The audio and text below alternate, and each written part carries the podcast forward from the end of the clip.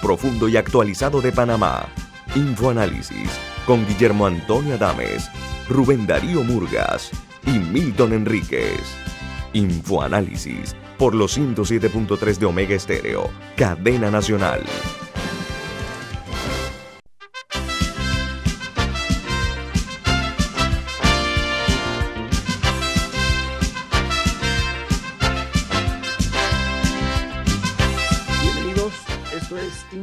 Infoanálisis, un programa para la gente inteligente. Hoy es viernes. Recording in progress. Hay quienes dicen que el cuerpo reconoce cuando es viernes. Bueno, viernes 20 a ver, hoy es 24 de septiembre del año 2021. Se acaba este mes ya. Nosotros estamos eh, aquí con muchísimo gusto para informarles, para comentarles, para analizar la situación no únicamente de Panamá, sino en el mundo. Pero antes queremos participarles. ¿Quién, es, quién presenta este programa Infoanálisis cada mañana? Don Milton, ¿quién presenta Infoanálisis? Infoanálisis. Adelante. Infoanálisis es presentado por Café Lavazza, un café italiano espectacular que usted puede pedir en los mejores restaurantes, encontrarlo en los mejores supermercados y también solicitar servicio a domicilio por internet a través de www.lavazzapanamá.com. Café Lavazza, un café para gente inteligente y con buen gusto. Presente Infoanálisis. Bueno, entramos en materia, pero antes recuerden que este programa se puede ver, el, el mismo se ve en video a través de Facebook Live. Eh, lo pueden hacer en sus eh, teléfonos celulares, en sus computadoras, eh, eh, para eh, que tengan la visión pues, de cómo, cómo se maneja este programa. Y nos pueden escuchar a nivel nacional a través de la frecuencia de Omega Stereo 107.3 y 107.5, en la página web de Omega Stereo en omegastereo.com y en la app de Omega Stereo que está disponible tanto en Play Store como en App Store. El programa, cada programa queda guindado, queda en YouTube el video queda a disposición de ustedes. Eh, todos los programas de Infoanálisis están ahí, todos, sin excepción. Bueno, vamos a entrar en materia con las noticias que hacen primera plana los medios más importantes del mundo. Comenzamos en México, donde este país, a través de su canciller, ha pedido ante la Organización de las Naciones Unidas el fin del embargo a Cuba y defiende el proceso de diálogo entre el gobierno venezolano y la oposición mayoritaria de ese país que ha sido iniciado en la Ciudad de México en el mes de agosto pasado. Los diarios de los Estados Unidos, los principales, titulan de esta manera. El Washington Post dice, mientras los talibanes prohíben a algunas niñas ir a la escuela, los sueños de sus madres se ven destrozados. Mientras el talibán impone restricciones educativas, no solo asfixian a esta generación de niñas afganas, sino que genera un déjà vu para la generación previa. Muchas de estas madres antes fueron niñas también, que fueron madres desde esa temprana edad. No, no, lo que pasa es que, es que eh, las madres de estas niñas, muchas, eh, eran adolescentes o niñas también durante el previo gobierno talibán a finales de los 90 hasta el 2001. Entonces, ellas que lo vivieron esperaban un mejor futuro para sus hijas y ahora que sus hijas son las que están en esas edades, eh, se están encontrando con la misma realidad. Ok, muy bien. Continuamos nosotros eh, con estas noticias. Ahora vamos a darle a conocer cuál es el principal titular del diario The New York Times. Dice, panel de la CDC recomienda refuerzos abriendo nuevas campañas contra la COVID-19. Dice, los consejeros eh, científicos de la CDC apoyaron la dosis adicional o las dosis adicionales de Pfizer para adultos mayores de eh, un día después de, la, aprobación de la FDA o autorización, pero el panel no lo recomienda para trabajadores de la salud, maestros y otros que podrían infectarse durante el desempeño de sus labores, o sea, en el trabajo. Mientras el diario The Wall Street Journal en su primera plana dice, tenedores, tenedores de bonos de Evergrande, la gran empresa constructora china, están a la espera de una actualización sobre un pago clave de intereses. Los inversionistas globales estaban oscuras sobre si el gigante de bienes raíces haría pagos por 83 millones de dólares. Una prueba importante sobre la habilidad del gigante chino de evitar un incumplimiento de deuda. Ahora vamos a ver qué ocurre en Italia. Bueno, la policía italiana detuvo al expresidente catalán Carles Puigdemont, quien había huido a Bélgica y sobre quien pesa una orden internacional de captura dictada por un Tribunal Supremo de España. anuncian que la captura se dio en la ciudad de Cerdeña, donde el dirigente separatista se había dirigido a un encuentro y lo capturaron apenas inmediatamente se bajó del avión, ahí mismo fue detenido por la policía italiana. Y en Colombia, un avión al servicio de la Embajada de los Estados Unidos, un avión estadounidense, aterrizó ayer de emergencia en el aeropuerto de Bogotá, después de dos intentos fallidos y tras sobrevolar sobre la ciudad de Bogotá por 30 minutos. Se comentó que la emergencia pudo tratarse de una falla en el tren de aterrizaje de esta aeronave estadounidense. Mientras en Nicaragua se conoció ayer que ocho países ponen en entredicho la validez y la legitimidad de las elecciones a celebrarse en Nicaragua. Los países son Canadá, Chile, Colombia, Estados Unidos, Ecuador, Francia, el Reino Unido y República Dominicana, que han exhortado a Daniel Ortega a eh, cesar el hostigamiento en contra de los opositores, de los periodistas y los defensores de los derechos humanos. Muchos de ellos están detenidos sin causa justa. Mientras en Argentina se conoció que la, la primera dama, Fabiola Yáñez, confirmó su embarazo y será el primer bebé en nacer en pleno mandato presidencial y en habitar la quinta presidencial de Olivos, que es la casa eh, de, de, la presidencia en ese país. Mientras en Guatemala, la variante Delta es la causante del 78% de los contagios por la COVID-19. Los expertos advierten que en pocos días llegará al 100%. Ayer se registraron 4.033 nuevos contagios por coronavirus y los eh, casos activos se mantienen en 43.572. Sin embargo, cuando se ve al final, el total de, los, de las personas contagiadas son 542.024 eh, guatemaltecos que son víctimas de la COVID-19. La noticia principal en Perú eh, es eh, la siguiente. Dice en su primera plana uno de los principales diarios de ese medio que el, aquí dice que el, denuncian que el Congreso se ha convertido en una agencia de empleos para los ex legisladores. Hay un total de 22 excongresistas que volvieron pero a laborar en distintos departamentos o puestos del departamento con el cargo de asesores. O sea, están, han, bajado la categoría, pasaron de, eh, de ser miembros del Congreso ahora a ser asesores. En El Salvador, el gobierno recupera 420 millones de dólares evadidos al Ministerio de Hacienda entre octubre de 2019 y lo que va del año 2021.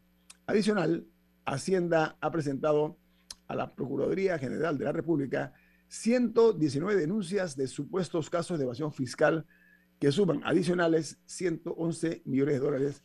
Se vendió a conocer una fuente oficial acerca de, esta eh, medida que se ha tomado por parte del gobierno de El Salvador. Eh, la otra nota importante es que en Chile el Delta ya es la variante de mayor eh, circulación en el país.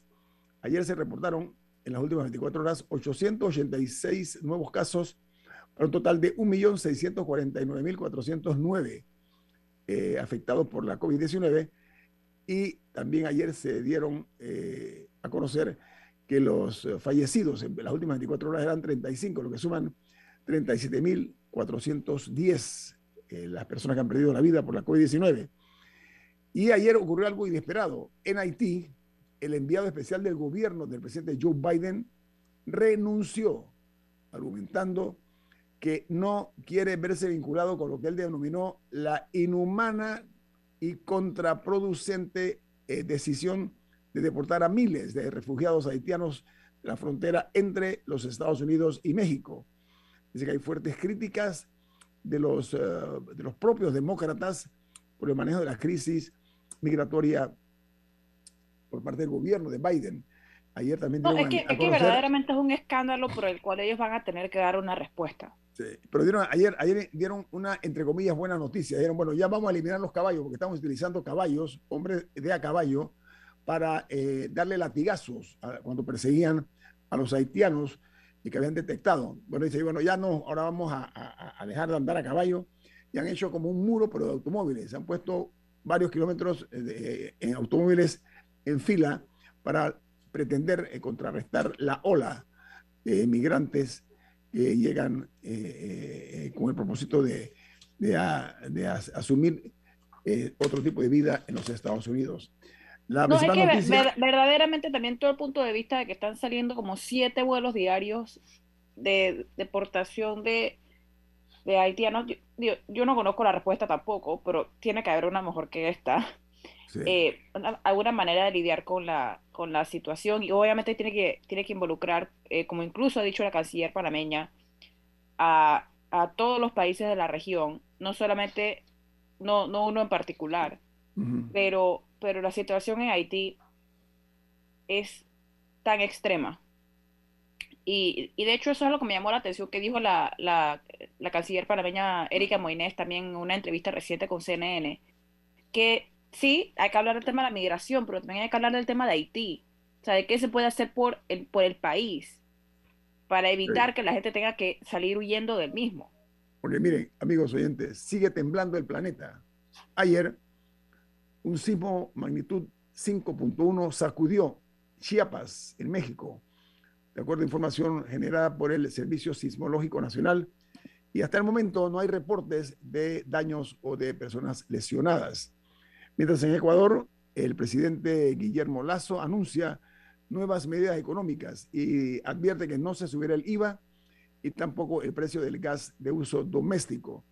Y para cerrar con las noticias internacionales, lo hacemos aquí al lado en Costa Rica, porque dice que el proyecto del tren eléctrico podría eh, descartarse o descarrilarse ante el riesgo eh, de perder eh, un crédito millonario otorgado por el Banco Centroamericano de, de, Desarrollo. Se trata de un empréstito de 500 millones de dólares. Aquí termino con las notas internacionales. Vamos al corte comercial. Esto es Info. Diga, Camilo, ¿usted iba a decir algo? Sí, había dos noticias internacionales llamativas que quería agregar. La primera es que China ha declarado todas las transacciones de criptomonedas como ilegales.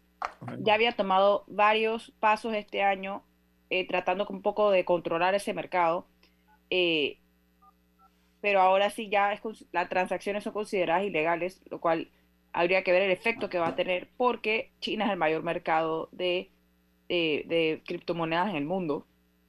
Y ya con este anuncio, de hecho, las, las monedas bajaron un poco su precio, pero, pero habría que ver un poco los efectos a nivel internacional. El la segunda noticia que quería comentar es que, eh, si recuerda el caso de George Floyd, que, que, fue asesinado por el policía Derek eh, Chauvin en Minnesota, en Minneapolis, eh, eh, acaba de apelar su, su, su, su condena él tenía tres meses para decidir si quería eh, apelar y ha decidido hacerlo.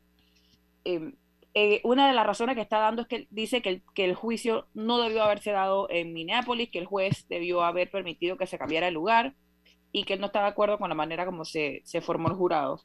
Así que ese caso, que ya algunos consideraban que ya era un capítulo cerrado, nada faltaba la sentencia, eh, ahora ha sido apelado. Así que habrá que ver si creo que es la, no sé si ya le toca a la Corte Suprema o si hay una instancia primero, pero ¿qué sucede con, con eso? Pues vamos al corte comercial. Esto es Info Análisis, un programa para la gente inteligente. Omega Stereo tiene una nueva app. Descárgala en Play Store y App Store totalmente gratis. Escucha Omega Stereo las 24 horas donde estés con nuestra nueva app. No hay que ser un chef para cocinar con estilo, solo necesita los cuchillos y sartenes en MasterChef y Super 99. Completa tu cartilla, colecciona los productos MasterChef y haz tus recetas como un profesional. Super 99, de que te conviene, te conviene. En la vida hay momentos en que todos vamos a necesitar de un apoyo adicional. Para cualquier situación, hay formas de hacer más cómodo y placentero nuestro diario vivir. Sea cual sea su necesidad, en Hogar y Salud los apoyamos haciéndole la vida más fácil, porque contamos con la experiencia necesaria para recomendarle lo que usted necesite. Recuerde, Hogar y Salud les hace la vida más fácil.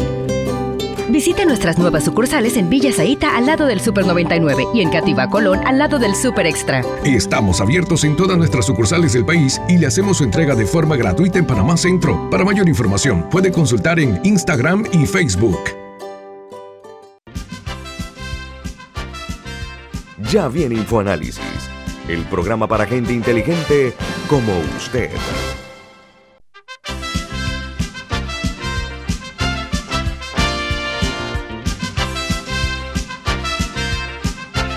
Bueno, don Milton Enrique tiene un mensaje importante para todos ustedes. ¿De qué se trata, don Milton? Así es, Bento Pio Box es la forma más segura y confiable para traer sus compras por Internet con una tarifa aérea de hasta 1.95 por libra y tarifa marítima de hasta 1.50 por libra con entrega gratis. Además, puede hacer seguimiento en vivo a sus pedidos con la app de Bento Pio Box. Puede llamar al 6255-4285. Repito, 6255-4285. Vento Pio Box. Vento con B de Veloz. Gracias, Milton, muy amable. Bueno, amigos, esta mañana nos acompaña eh, el profesor eh, Felipe Argote eh, para hablar con nosotros, para analizar, para que opine acerca de lo que viene, de lo que se viene ya próximamente. Se termina ya la moratoria bancaria. está el público y los clientes de la banca preparados para esto cómo deben prepararse, qué deben hacer, cuáles son los pasos y qué implica esto desde el punto de vista social para el profesor Felipe Argote. Buen día. Eh, buenos días, gracias Guillermo, Camila, qué gusto verte, Milton, Eric, eh, gracias por la invitación.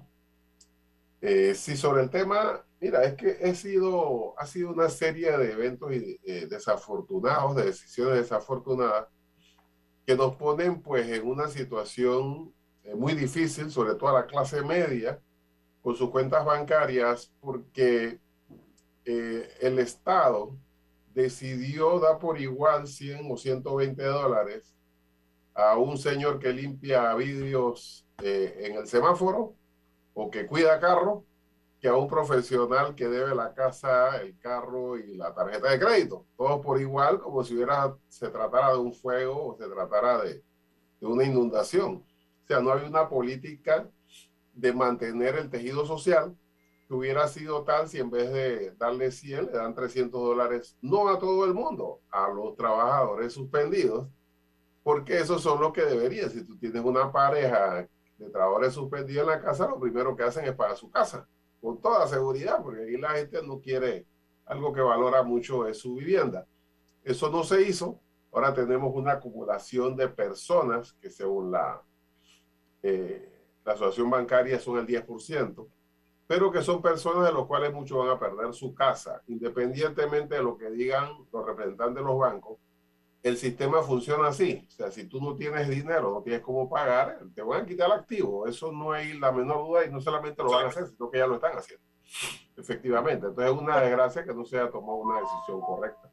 Felipe, en la crisis 87, 88, 89, la banca eh, eh, procedió a hacer refinanciamientos masivos en, el entendimiento de que el problema era un problema general, no era un problema de, un moroso eh, que no quería pagar porque no, le daba la gana o no tenía capacidad, sino que era un problema del sistema, en el entendimiento de que en ese tipo de mercado deprimido la venta de las propiedades iba a ser casi imposible a un valor que correspondiera con la deuda y también el entendimiento de que quien mejor iba a cuidar el bien iba a, iban a ser los dueños, los, propietarios, los, que tomaron la hipoteca y que por lo tanto arreglos de pago, así sea simbólicos, de 10 dólares al mes o 50 dólares al mes, era mejor que el remate de la propiedad. ¿Por qué ahora sería distinto? Y, y el banco o los bancos tendrían una política suicida de hacer todo lo contrario de lo que, lo que hicieron en la década del 80, que resultó también, eh, por una parte y por la otra, si tú crees que lo que pasó con los cuentavientes del Banco General, donde unos 11 mil se amanecieron sin saldo en sus cuentas porque el banco se hizo un cobro automático, se volverá a repetir. Ahí se dijo que fue un error, pero si fue un error de fecha o fue un error de procedimiento.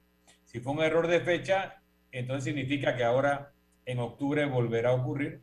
Y si es un error de procedimiento es porque no va a haber ese tipo de políticas tan drásticas. ¿Qué tú opinas que será la estrategia bancaria en el cobro a partir de octubre? Mira, el, eh, las operaciones económicas eh, no se basan en, en, buena fe, sino en la sobrevivencia. Y siempre uno es muy condescendiente consigo mismo. O sea, el banco está tan asustado como nosotros. Pues siempre en una negociación, si tú le preguntas a, un industrial, te dirá que la industria es lo que crea eh, eh, negocio y empleo y riqueza. Si le dices a un agricultor, te dirá que hay que cerrar las fronteras y que no entre ni una papa. Eh, porque siempre uno trata de, tiende a pensar eso. El problema no es si los bancos van a tomar una decisión. El problema es que los bancos son contrapartes en un proceso de negociación y no puede ser que la última palabra lo tenga la contraparte porque entonces no hay tal cosa como una negociación. Por eso hay arbitraje. Por eso tú puedes ir a Codeco y decir, mira, ellos dicen lo otro y a Codeco dice, no, tú no tienes razón. Pero en este caso el Estado, que mandó a personas y a empresarios a sus casas, no fue que los empresarios y las personas tomaron malas decisiones y por eso están en problemas, sino que el Estado te obligó a salir de, de tu trabajo y de tu negocio y ahora el Estado te dice, vete a negociar con el banco por tu cuenta como si ellos no tuvieran ninguna responsabilidad.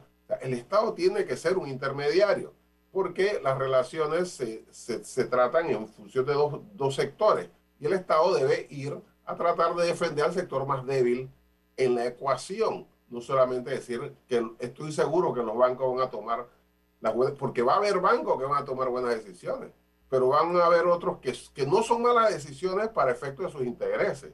Por ejemplo, yo tengo una vecina que le quitaron el terreno, se lo quitaron, se lo quitaron. Y está escrito que mientras ella estaba sentada pensando que estaba negociando, estaba el, el, el, acta de que le liquidaron el bien, decía que la fueron a buscar su casa y no la encontraron porque había un parvulario, lo cual era, es falso totalmente porque no había ningún parvulario y ella estaba sentada en el banco supuestamente negociando. Entonces, no es, ¿por qué? Porque si tú tienes una propiedad mal... Eh, atendida y que debes el 80 o 90%, seguramente que te pueden decir paga algo y después me sigues pagando.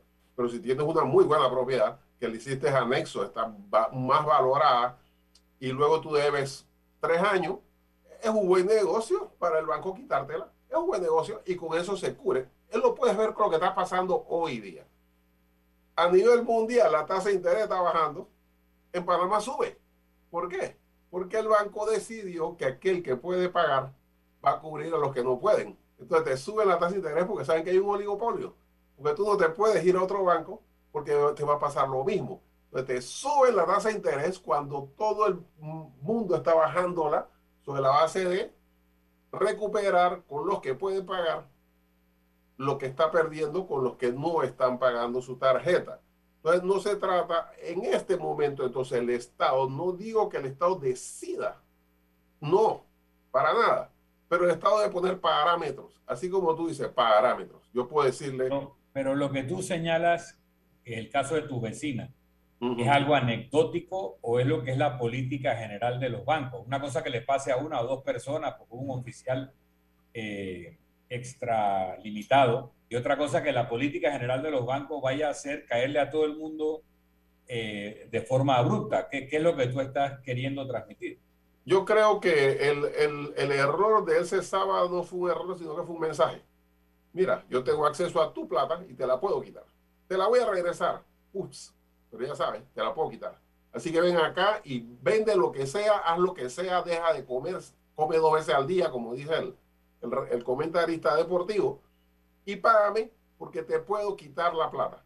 Entonces yo tengo eh, algunos colaboradores que me dicen, este, ¿sabes qué? Yo no quiero que me pagues en ese banco, ese es mi derecho, porque yo no quiero ir al banco y que no pueda hacer súper porque me la quitaron. Dámelo en efectivo o pónmelo en otro tercer banco. Entonces, ¿qué yo hago?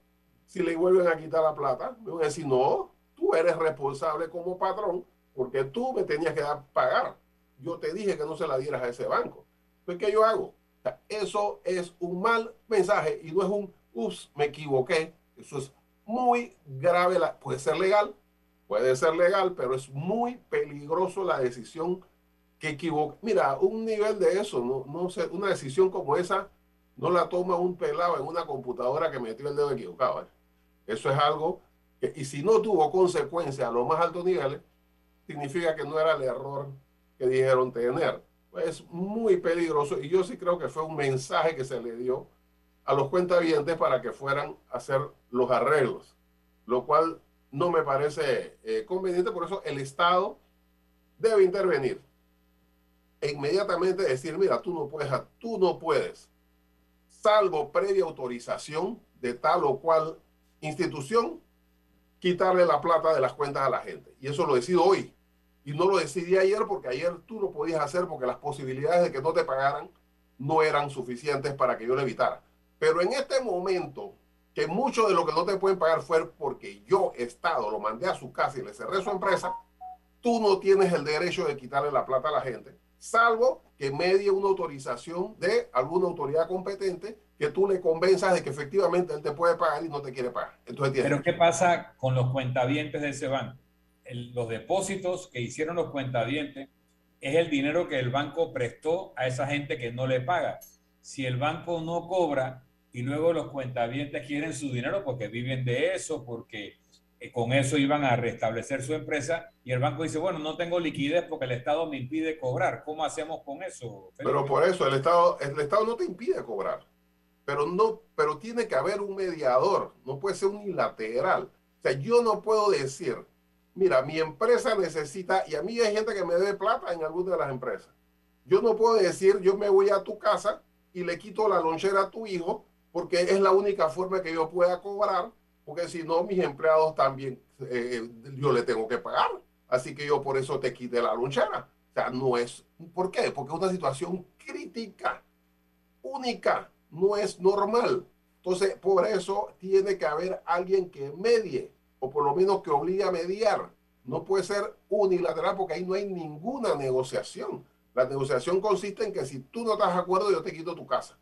Pero si estoy de acuerdo, ¿qué le puede hacer al banco? Nada. No puede hacer nada. Entonces, no puede ser que el banco tenga la última decisión, la primera, la segunda y la tercera, y que tú te vayas con los zapatos rotos y la camisa raída a sentarse un tipo que tiene un, saco de marca y unos zapatos floor a decirte vamos a negociar. Tú no no estás puso, No puso cientos de millones, creo que hasta mil millones en el Banco Nacional para respaldar a la banca local en casos de esta situación y la banca no ha alado de esos fondos? Lo cual te lleva a la conclusión de que no es cierto que el banco no puede responder ante eso, porque es una situación. Lo que hizo el Estado fue correcto. En ese caso fue correcto. Mira, yo te doy, yo tengo, la gente dice que le regalaron a los bancos. no, permítame, no, no, no, olvides lo que va, lamentablemente tengo compromiso comercial, para que continúe eh, eh, abundando sobre este tema, que nuestro propósito es eh, ilustrar a los oyentes nuestros a nivel nacional e internacional sobre una situación que ya, ya está aquí a, la puerta de la, de la vida de cada uno de los panameños. Viene más aquí en Info Análisis, un programa para la gente inteligente.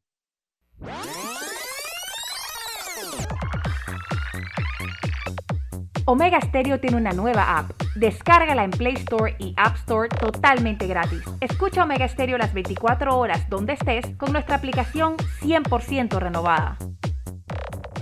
Si nos cansamos de la rutina, inventamos una mejor. Con Claro es posible. Activa tu super pack de 5 balboas por 7 días que incluye un gigabyte para compartir, ilimitada y minutos ilimitados. Actívalo en miclaro.com.pa. Claro que es posible. Promoción válida del 1 de julio al 31 de octubre de 2021. Para mayor información visita claro.com.pa. FID Cleaning Services Panamá, especialistas en limpieza comercial con más de 15 años de experiencia. Nuestro personal debidamente capacitado le atenderá todas sus necesidades. Utilizamos productos biodegradables. Nuestro plan de limpieza ofrece valores agregados como atención a gerencia, ejecutivos y nebulizaciones. Llámanos al 360-3429 o escríbenos al 6302-9775. 6302-9775. Síguenos en nuestras redes sociales, arroba FYD Panamá. No hay que ser un chef para cocinar con estilo, solo necesita los cuchillos y sartenes en MasterChef y Super 99. Completa tu cartilla, colecciona los productos MasterChef y haz tus recetas como un profesional. Super 99, de que te conviene, te conviene. Ya viene InfoAnálisis, el programa para gente inteligente como usted.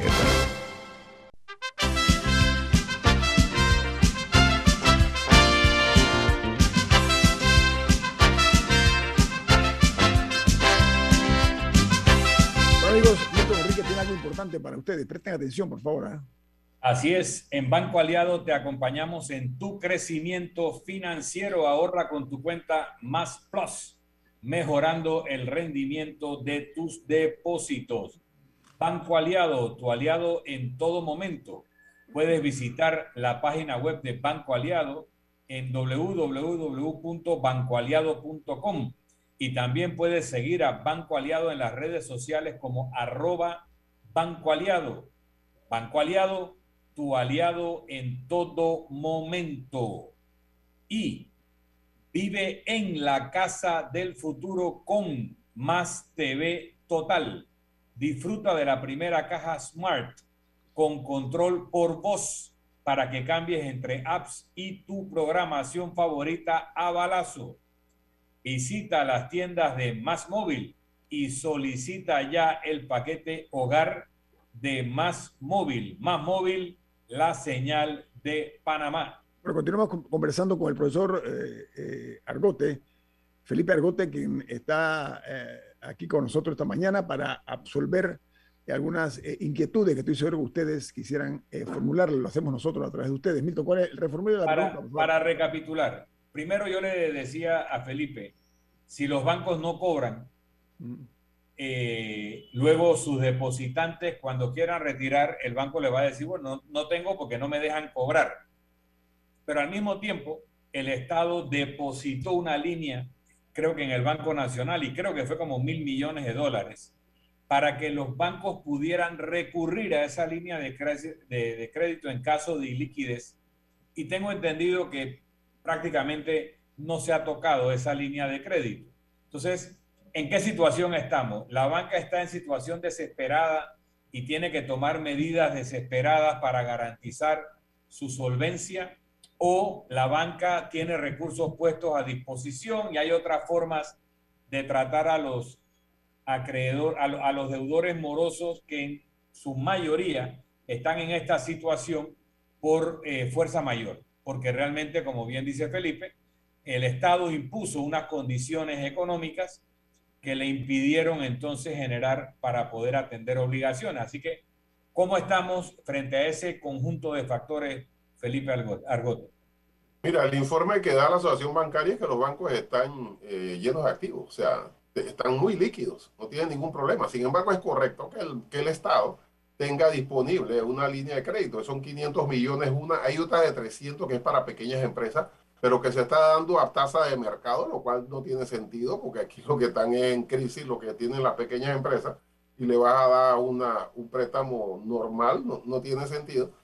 Pero es, es, es correcto hacerlo, tenerlo disponible, porque si se viene abajo el sistema bancario, se viene abajo toda la economía y se viene abajo la economía personal y todo lo demás. Sin embargo, no está la contraparte. O sea, ¿cómo solucionas el problema? ¿Cómo ap- apoyas a la gente? Tú estás apoyando a los bancos, no apoyas a la gente. Los bancos tienen dinero porque recibieron 450 millones en subsidio antes de la pandemia.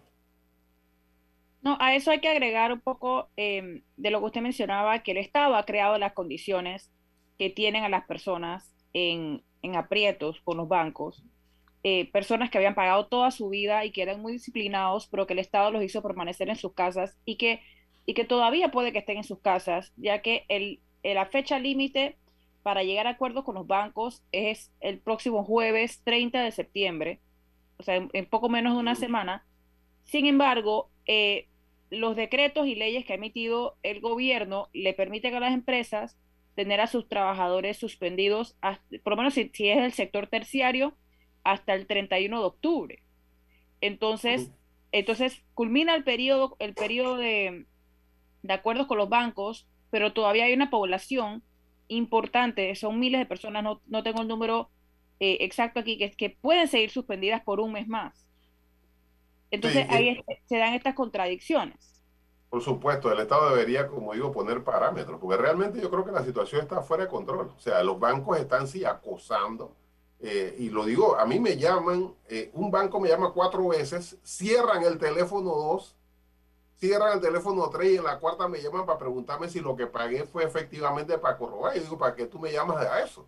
Y tú me estás llamando cuatro veces para poder justificar que tú hiciste cuatro llamadas. ¿Acaso a ti te, pagan por llamada? Porque es absurdo que tú me llames y cierres el teléfono. Ah, no fui yo. Ok, pero es si a mí me llaman cuatro veces para confirmar si lo que pagué es cierto, lo cual es absurdo porque tú tienes la plata y me das a mí un recibo por correo, ¿qué no estás haciendo con toda esa gente que debe su casa o su carro? Profesor, no, ya, eh, todo esto, ya todo esto recordando un poco eh, sus exposiciones en, programas anteriores, sí recuerdo que hayamos reiterado en este programa eh, la necesidad de que se le pusiera dinero en el bolsillo a las personas, de que el vale digital no era suficiente, ya que el vale, si bien servía para hacer supermercado, no servía para pagar la casa. Una persona no puede llegar con el vale digital a un banco y decirle, aquí tengo 120 dólares que quiero que quiero que lo cobres para mi deuda de tarjeta de crédito. No se puede.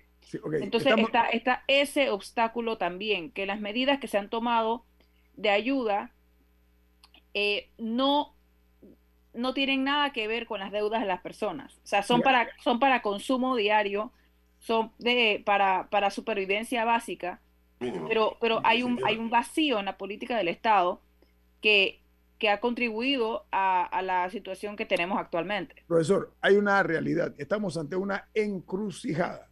Así de fácil, que es muy difícil. Eh, el argumento hasta ahora que se ha esbozado y tiene lógica es, bueno, mira, los bancos no son empresas inmobiliarias ni son empresas de bienes raíces, así que no te van a quitar la casa. Un argumento, ¿ok? Segundo argumento, no te vamos a quitar el auto porque nosotros no somos una eh, arrendadora ni vendedora de autos. Tiene, tiene su sentido común. Pero una cosa es la ficción y otra es la realidad como usted decía aquí, eh, la ayuda del, gobierno a través de los fondos del Estado para no poca gente fue exigua, fue muy poco. 100 dólares, ningún panameño, por pobre que sea, le aguanta para 30 días, para un mes. Eh, si yo tomo el ejemplo del Salvador, que es un país más pobre que nosotros, El Salvador le dio a cada salvadoreño 300 dólares para poner la medida de las cosas. Bien. Después se aumentó a 120, que tampoco era eh, algo significativo. Pero en el tema de la banca tiene que ver entonces que los bancos también tienen, dirán ellos, y tienen toda la razón de decir, hey, nosotros prestamos la plata, necesitamos tenerla de vuelta. ¿Qué es lo que usted propondría, profesor, así eh, firmemente, que sea una solución donde hayan los menos eh, damnificados por una parte, pero por la otra, eh, que haya una solución neutra en beneficio de ambas partes o para lograr un entendimiento? ¿Usted qué propondría, profesor? Mira, concretamente el asunto, no es, o sea, lo humano es el asunto de las casas, sí, eh, los carros, eso es lo humano. Pero desde la parte fría de la economía, el hecho de que te puedan quitar tus fondos, eh, que puede ser tu colateral, que puede ser tu plazo fijo, con lo cual tú estás pudiendo salir nuevamente, abrir tu negocio, estás dándole un golpe con un mazo a la economía en su conjunto, pues se trata de la clase media. La clase media es la que mantiene el país porque la clase alta está exonerada y la clase baja recibe subsidio. Si se hubiera hecho eso, ya se hubieran eliminado, porque ellos dicen, no, pero no hubiera alcanzado la plata, aquí está la prueba. No, es que si tú hubieras dado eso, ya muchos negocios estarían abiertos y ya no tendrías que dar tanto subsidio porque la economía no hubiera caído 18%.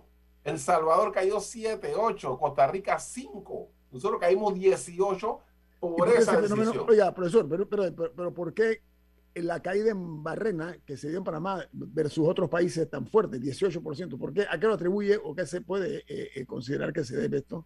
Por la, porque en todos los países, mira, lo que muy rápidamente, el problema es que en el 2008 hubo una crisis financiera y todos los países abandonaron el modelo neoliberal, incluyendo Estados Unidos. El mismo Bush dijo hay que salvar los bancos, se metió el Estado y lo hicieron. Ahora cuando vino la pandemia, todos los países hicieron lo que ya sabían hacer en el 2008 metieron la plata del Estado para defender las empresas y a la gente. Aquí nos quedamos con un modelo neoliberal de los 80 que dice que el Estado no interviene y entonces le dio 100 dólares a cada uno como si fuera un fuego y la economía se vino abajo porque rompió la, eh, la red social, la red económica, la, la, estructura la tiró abajo y por eso no nos recuperamos y caímos 10. Por eso el Fondo Monetario calculó que íbamos a caer 8 y 9 y caímos 18. El Fondo Monetario y el Banco Mundial no se equivocan. Nos equivocamos nosotros con una política neoliberal de los 80. Ahora, ¿qué debe hacer el Estado? Debe cambiar el rumbo, pero ahora estamos ante una situación crítica. Entonces el Estado debería justamente en este momento tener un planteamiento, por ejemplo, mira, parámetro. Eh, a partir de enero, todo el mundo arranca como si fuera abril el que no ha arrancado. O sea, tú en enero empiezas, pero los intereses tienen que pagar. Si debías 10 años de, de, casa, van a ser 12, tal vez 13. El carro, un año y medio, dos años más, no sé. Porque los intereses se te tienen que pagar, porque los intereses, ya lo dijo, son de los depositantes. Es un parámetro, pero tú puedes llegar a un acuerdo intermedio con respecto a eso. Si hay un, hay un conflicto, tú tienes derecho a llegar aquí, a este lugar, donde hay una oficina y donde hay un intermediario que va a tratar de componer entre los dos y si no se llega, entonces llegas a este tercer lugar, Pareto, o sea, vas eliminando y queda uno que es el lugar donde alguien toma la decisión entre el conflicto de los dos, entre el banco y tú, quién tiene la razón, quién no la tiene y se toma la decisión. Primero, arbitraje y segundo, decisión. Y así eliminaste el 8% de ese 10% y te quedaste con dos que lamentablemente sí van a perder su casa y su carro porque no tienen ninguna posibilidad de, de pagar. Pero lo que están haciendo ahora es dándole un mazo a la clase media, que no es un problema solamente un problema eh, social, un problema económico grave. Aquí vean los números. El último trimestre del Producto Interno Bruto que el ministro Alexander celebra y que el, el presidente celebra fue el tercer trimestre más bajo. O sea, fue más bajo que el último trimestre del año pasado y el primer trimestre de este año, la producción. Claro que se ve más alto porque el año pasado estábamos todos cerrados. Entonces no hay una tendencia al crecimiento de la economía. Seguimos cayendo y estancados. Si no cambiamos el ritmo, el rumbo, aquí va a haber una situación de crisis económica además de la social. Oiga, eh, profesor, eh, creo que el, el, tema nos da para un poquito más y Camila tiene una pregunta adicional. ¿Le podemos quitar eh, unos minutos más al regreso de cambio comercial, profesor Argote? Con todo gusto. Felipe Argote, profesor economista, está con nosotros esta mañana en Infoanálisis. Viene más aquí en Omega Estéreo.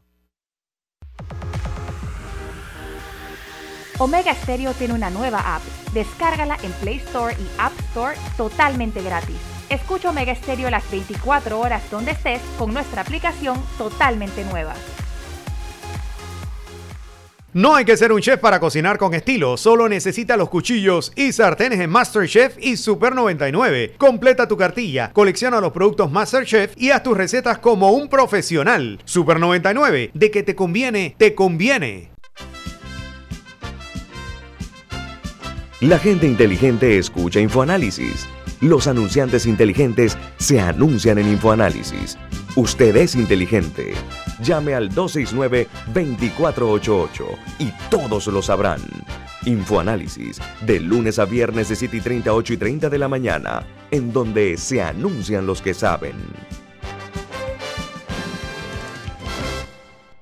Si desea que sus colaboradores trabajen desde su casa, podemos ayudarle. En Solutexa somos expertos en aplicar la tecnología a las técnicas y trabajos de oficina. Contáctenos en solutexa.com.pa o al 209-4997. Solutexa.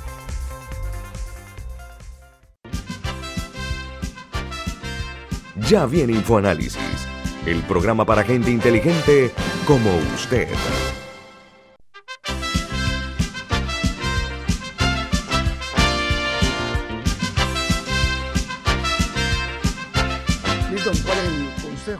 Comentario tiene usted que hacer a nuestros oyentes?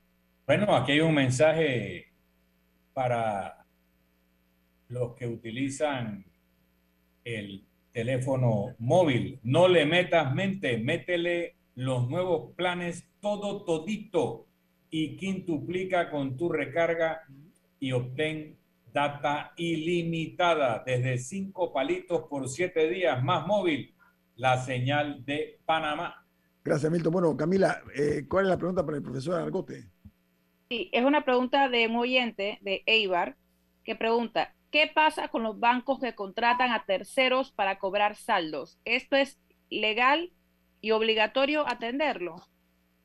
Sí, eso es legal totalmente. Tú puedes eh, hacer outsourcing para cobrar tu saldo, pero eh, como digo, hay un problema humano, por supuesto, pero ahí el problema más grave, porque para lo humano dejo a otra gente que está metida en eso, es un problema económico grave, la posibilidad de pauperizar lo que queda de la clase media, porque esta es la que sostiene realmente la economía del país. Y cuando hablo de clase media, no estoy hablando de los empresarios pequeños o medios, no, no estoy hablando de ti, de que estás trabajando, el trabajo de la construcción que gana 500, 600, 700 dólares. Esa es la clase media. Entonces, si tú tienes a toda esa gente con problemas eh, financieros que no pagan sus cuentas o que no pueden trabajar o que la economía no se recupera porque hay un 20% eh, de desempleo, por supuesto la economía no se puede sostener y, va a seguir cayendo. Si el Estado no cambia el rumbo eh, y deja en manos de los bancos que pase lo que tiene que pasar, eh, lo cual no está haciendo nadie, no está haciendo nadie, porque Estados Unidos, que era la referencia, ya no lo quieren usar referencia porque está haciendo algo que a ellos no les gusta, porque quieren seguir en la misma dinámica del modelo neoliberal de los 80. Y, hay que dejar de ver a, de leer a los economistas, al club de economistas de eh, economistas muertos cuando aquí hay economistas como Piketty, como Janet Yellen, que están escribiendo cosas y están haciendo cosas espectaculares, y aquí todavía están leyendo a, Hayek y a, Milton Friedman, nada que ver con Milton, Milton Friedman, y, y a Marx y a, y a Engels, gente que se murió hace 200 años. Pero tú todavía lees a Keynes. ¿Ah? Todavía lees a, a Keynes. John Bueno, Maynard Keynes, Keynes. Keynes pu- puso los parámetros, pero lo que están escribiendo ahora y lo que yo estoy escribiendo desde, desde la globalización, ninguno de estos sistemas funciona porque la globalización cambió todo, todo lo cambió. Tú lo puedes tener como referencia antigua, pero no puedo usar su libro de cabecera en este momento de nadie. Usted es keynesiano, Sí, profesor. Te Usted es keynesiano. un- en ese ¿Cómo vas a contexto de todo lo que, de todo Pero lo yo que soy más argotiano que keynesiano. ¿Cómo? Eh, lo Yo soy más cambiado. argotiano que keynesiano. El argotiano. Mira, dice Felipe Argote por Twitter. Otra leyenda urbana es que la edad de jubilación en Panamá es de 62 los hombres y 57 las mujeres. Aquí todo el mundo sigue trabajando porque el monto de jubilación no es suficiente y porque sabes que nunca te lo van a subir. La jubilación debe implicar retiro y ajuste periódico. Esa es otra reflexión del mundo cambiado. Por supuesto, o sea, tú no puedes seguir con un sistema en donde tú te jubiles. El- la jubilación no es un retiro. Porque cada vez que tú tienes a un funcionario de 70, de 80 años, tienes a cinco jóvenes que no tienen trabajo. Entonces, esa gente tiene que irse o puede seguir como asesor. Tú tienes un profesor de 73 años que tiene la cátedra. ¿Qué esperanza tiene uno de 45 que tiene doctorado y tal, esperando que se vaya ese señor cuando ese señor está haciendo clase por Zoom? ¿Cómo se va a ir? No se va a ir nunca. Entonces, si tú no tienes un esquema de jubilación que signifique retiro, que tú te puedas ir, entonces no estamos hablando, cuando yo digo de retiro, que la gente empieza a silbar y a ver para otro lado porque no les conviene. Pero realmente la jubilación es irte a descansar. Puedes hacer cosas. En Europa, si tú estás jubilado y te ven trabajando, te quitan el- la jubilación. Tú puedes ir y decir, mira, yo voy a trabajar cuatro horas porque yo tengo ganas de trabajar, puedo trabajar dos. O puedes quedarte trabajando si quieres. Si tú puedes trabajar hasta los 80, trabaja. Fabuloso. Camila, pero no cobres jubilación. Camila. Eh, pronto se va, a, eh, se va a abrir la mesa para la mesa técnica para discutir el tema del salario mínimo, que eh, si se dan cambios, este nuevo salario mínimo tendría que estar en vigencia en enero. ¿Cuáles son sus consideraciones al respecto? El salario mínimo no es el asunto de abogados, no es de la firma de abogados de los empresarios y la firma de abogados de los sindicatos. Eso no tiene nada que ver. El salario mínimo debe ser una decisión de economista, sociólogo, trabajador social, así como la canasta básica. Y debe ser uno. Aquí hay 180 y pico salarios mínimos. Eso es absurdo. Entonces, cuando te dicen que el salario mínimo es 700, yo le digo, oye, cada vez que tú dices eso en la televisión, yo tengo que mandar un memorándum a mis empleados para decirle que tú eres un mentiroso porque van a pensar que yo lo estoy, porque si tú le, cualquiera que trabaja en una empresa, la señora que limpia, pregúntale si tiene un salario de 725, te va a decir yo, yo pensé que es el salario del gerente. Ah, es que nosotros hacemos un promedio. Un promedio de los que están sentados en la mesa, no de todos.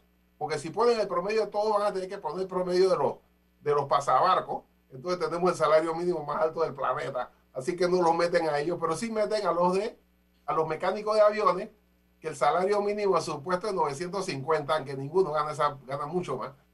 Y con ese promedio tenemos, eso es absurdo, aquí el salario mínimo es 286 dólares, más bajo que la canasta básica. Eso es inhumano, eso no puede ser. Ese esquema que de salario mínimo, que en realidad tiene un esquema general de salario, es un sistema de control de precios que lo único que ha hecho es que todo el mundo gane menos plata. ¿Por qué? Porque yo cuando me entré a trabajar en la década del 80, el 82, como asistente de economista, me pagan 832 dólares. Ahora un ingeniero electromecánico le ofrecen 750. Estamos hablando hace más de 30 años. O sea, esto aquí no puede ser. O sea, un profesional del periodismo le pagan 560 dólares. Después de cuatro años de estar estudiando, un abogado, 560 dólares. Eso no es posible una persona que se fue a estudiar a la universidad, ¿cómo es posible que gane eso? Entonces, es un desastre. Esa comisión de salario mínimo hay que cerrarla. Y el salario mínimo debe ser el salario mínimo posible para que una familia de cuatro personas viva dignamente. Y es mucho más que 286. Eso es lo que va a ser el parámetro para que la clase media gane más. No que le pongas un listado. Si yo tengo que contratar a un abogado en la empresa, a mí nunca se me hubiera ocurrido que le puedo pagar 560. Pero si el asesor me dice, mira, si aquí dice la frase, 560, ah, entonces vamos a pagarle eso. Profesor Argote, eh, una reflexión final. Vuelvo al tema de lo que se viene con la banca local. Eh, una reflexión al respecto, profesor Argote. Mira, eh, la clase media es la que sostiene el país los profesionales, los trabajadores, las trabajadoras del comercio, las trabajadores, eh, los, los, profesionales que estudiaron o que eh, tienen una pequeña y mediana empresa. Eh, si nosotros no tenemos una política clara para evitar el colapso de la clase media, aquí la desesperación nos va a llevar a una crisis social que no le conviene a nadie. Además de la crisis política, una crisis social. Lo que lleva actualmente al gobierno, el paso siguiente de este modelo que utilizan es el aumento de impuestos. Pero garantizo. Van a proponer aumento de impuestos y van a decir, mira, que no alcanza la plata, aquí está la prueba. Porque decidieron eh, mantener la planilla estatal en lugar de destinar el dinero a la inversión, hacer el puente sobre el canal, a la línea 3 del metro, al tren a Chiriquí, que nos hubiera dado el crecimiento económico, que hubiera atraído entonces inversiones. No ir con la mano extendida a pedir plata, dándole gratis el país a todo el que traiga dinero. Eso es una mala decisión. aquí hay una, una, realidad, profesor, y es que eh, eh, hay que establecer una estrategia de cara a que hay muchísimos locales comerciales todavía cerrados, hay muchas empresas que han cerrado y que no han abierto, hay muchos eh, trabajadores diversos sectores que perdieron su empleo. Gente que ganaba, porque este tenemos una clase media, yo subrayo, es una clase media eh, eh, que ha sido eh, muy activa y que ha generado ingresos para, para, el Estado. Entonces, hay que mirar más hacia esa clase media, lo que usted concluyo yo, profesor, tenemos que dos minutos. Sí, hay que mirar a la clase media y el Estado debe cambiar su, su rumbo y debe haber una estrategia, porque ahora mismo estamos en anarquía. No existe ninguna estrategia país. Sin una estrategia país, no puede haber estrategia de seguro social, no puede haber estrategia comercial, no puede haber estrategia logística. O sea, hacia dónde va el país. No que haya un plan quinquenal detallado en donde le digamos cuántas libras de arroz tú debes producir. No, señor. Es un, una visión de país, de hacia dónde queremos ir, qué tipo de país queremos y seguramente la gente, todos van a empujar, o casi todos, vamos a empujar hacia el mismo eh, lugar. No creo que en, que en, un minuto pueda contestar esto, pero ¿cómo en un país que supuestamente está en crisis, que tuvo una contracción, que la gente no puede pagar, la comida es tan cara y las medicinas tan exorbitantes? ¿No hay un problema estructural? Sí, existen oligopolios que son los que definen el, el, eh, el precio de las cosas. Es igual que los bancos o sea, cuando te sube la tasa de interés, cuando la lógica del mercado dice que debe bajar, asimismo los precios de los productos suben, porque el que puede pagarlo, lo va a pagar. El que no puede pagarlo, no va a poder comprarlo. Entonces, los, como no tienes opciones, los oligopolios definen que mejor subimos el precio a los que pueden pagarlo. Profesor, aquí está, eh, tengo una, un, un, comentario del señor Irving Hallman. Él dice lo siguiente, salario está vinculado a productividad. Panamá tiene un serio problema en este factor. Ha caído significativamente. ¿Qué opina usted? El, la productividad es responsabilidad del empresario, no de los trabajadores. O sea, tú no le puedes poner a mis empleados que sean responsables de cuánto producen. Si mis empleados no producen es porque yo soy incapaz. Entonces, si o no tengo las herramientas. Entonces, uh -huh. si hay baja productividad, es producto de que no hay formación. Entonces, dime dónde están las escuelas de negocios buenas en este país. Son muy pocas o ninguna. Entonces, si tú crees que las relaciones laborales son un juego de suma cero, en donde mientras menos le pagas al empleado, más ganas tú, estás totalmente equivocado. Tú tienes que ser productivo mediante mecanismos específicos de incentivo y herramientas que eleven la productividad. No haga responsable al, a, la, a la empleada doméstica de que la casa está sucia. Si está sucia, por culpa tuya. Profesor eh, Felipe Argote, muchas gracias por estar con nosotros esta mañana aquí en Infoanálisis. Nuestro aprecio en la distancia. No? Viene Gracias. Álvaro Alvarado con su programa Sin Rodeos. Milton, ¿quién despide Infoanálisis? Nos vamos, pero lo hacemos disfrutando una deliciosa taza del café Lavazza, un café italiano espectacular. Café Lavazza, un café para gente inteligente y con buen gusto. Despide Infoanálisis. Ha terminado el Infoanálisis de hoy.